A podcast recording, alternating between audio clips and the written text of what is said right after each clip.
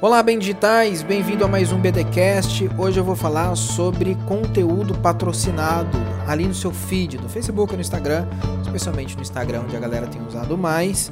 Não esqueçam do Facebook. O Facebook ainda performa muito bem, especialmente para pessoas mais velhas e pessoas com uma classe social mais baixa. Minha dica é o seguinte: Leandro, qual conteúdo eu devo patrocinar? Você vai ouvir pessoas dando orientações diferentes. Você vai falar, você vai ouvir gente falando que você deve patrocinar um por semana, você vai ouvir gente falando que você deve patrocinar só os, os posts que tiveram melhor performance. Na minha opinião, eu uso a seguinte estratégia: patrocine todos os seus conteúdos. E de preferência, assim que você postar. Como assim, Leandro? As pessoas falam pra gente postar só os que deram o orgânico bem e aí eu gasto dinheiro com eles. Ok, mas vamos levar em consideração que todos os posts que você fez, você teve um objetivo. Você não posta nada por acaso. Né? Eu falo bastante disso, de planejamento de conteúdo. Tudo que vai para sua timeline, ela tem que cumprir um, um objetivo, aquele conteúdo. Você não postou aquilo à toa. Então, se está na sua timeline, é porque é importante. E se é importante, merece ser patrocinado. Agora, todos os posts têm que ser patrocinados mesmo tanto? Não. Aí sim é uma diferença. Minha dica é: crie uma campanha de patrocínio de pelo menos um dia para todos os conteúdos.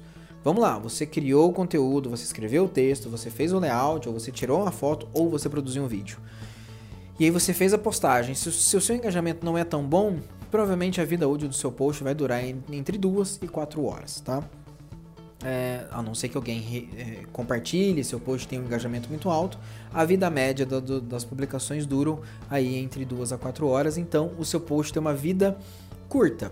Você gastou maior tempão produzindo ele para ele ter uma vida curta. Minha dica é patrocine todos pelo menos um dia.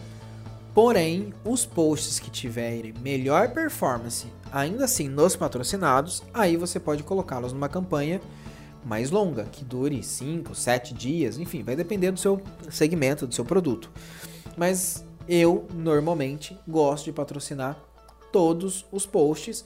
Claro que existem alguns que são datados, alguns são muito específicos, é, um, é uma data comemorativa, não adianta eu deixar. É, hoje é aniversário do meu estado, eu fiz um post e vou veicular ele amanhã. Não, não faz sentido. Então existem alguns posts sim que não não conseguem, não merecem ser patrocinados. Mas na maioria dos casos eu recomendo que todos os seus posts no feed sejam impulsionados, sejam patrocinados. E os que tiverem melhor performance, você deixa eles veiculando mais tempo. Os que não performaram também, você pausa. Essa é uma visão minha. Você vai ver outras estratégias. Eu sugiro é, especialmente se você tem um pouco mais de verba, que você consiga patrocinar todos. Significa que sua taxa de engajamento vai ser sempre mais alta, todos os seus posts vão ter alguma interação, vão ter like, e isso também te motiva, isso também mostra para sua audiência que seu conteúdo sempre bomba. Fica a dica, se você usar essa estratégia, manda um comentário para mim, Leandro, estou começando a usar essa estratégia, tem funcionado, Leandro, não achei que está funcionando, do outro jeito funcionava melhor, tudo bem, manda para mim, procura lá no arroba bem digital no Instagram. Tô lá para conversar, para te ouvir e receber também sugestões de conteúdo.